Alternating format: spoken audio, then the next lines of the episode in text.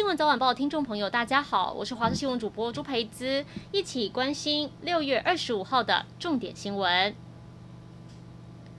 彰化台六十一线西滨快速道路南下汉堡交流道附近，在清晨五点发生了严重的车祸，有一辆油罐车追撞停在路肩的故障大货车，油罐车的车头还被撞断，驾驶轻伤。没想到警方到现场戒备时，又被后方一辆轿车追撞，肇事驾驶坦诚开到睡着，才没有发现警车，直接撞上去。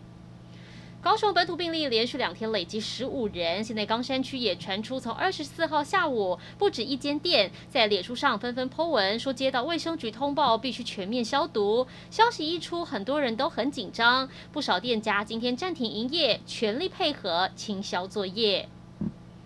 新竹县竹东地区长照机构陆续有照服员确诊，虽然目前被匡列的照服员都已经被隔离一人一室，要确认身体状况，但有些机构的照服员宿舍就位在一般社区大楼内。新竹县政府为了慎重起见，在昨天晚上也由快筛部队到社区内来帮住户筛检，因为有住户反映他们想快筛，但担心错过快筛站时间。总共是有两百八十三人做完筛检，全部都是阴性。县府也在提醒民众，还是要。做好防疫，不可大意。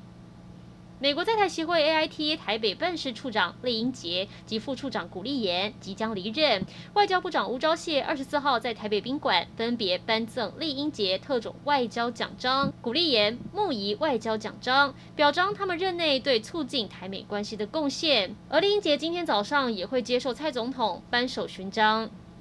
继德国跟荷兰开放台湾旅客入境，法国也在外交部官网公告，将台湾列入旅游安全国家中。台湾旅客前往法国，如果已经接种过疫苗，就不会受到任何健康措施的限制。即使没有接种疫苗，只要在登机的时候出示七十二小时内 PCR 检测或抗原检测的阴性证明，就可以入境法国。欧盟国家陆续松绑旅游限制，英国二十四号也宣布在绿灯名单中增加地中海岛国马耳他，还有。有西班牙的巴利亚里群岛。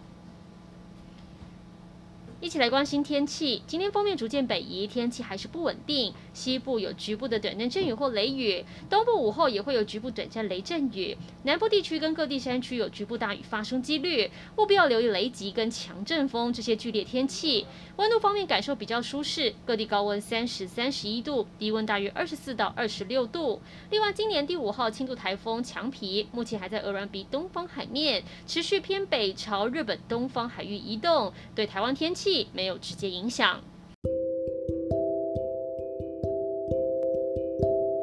以上就是这一节新闻内容，感谢您的收听，我们再会。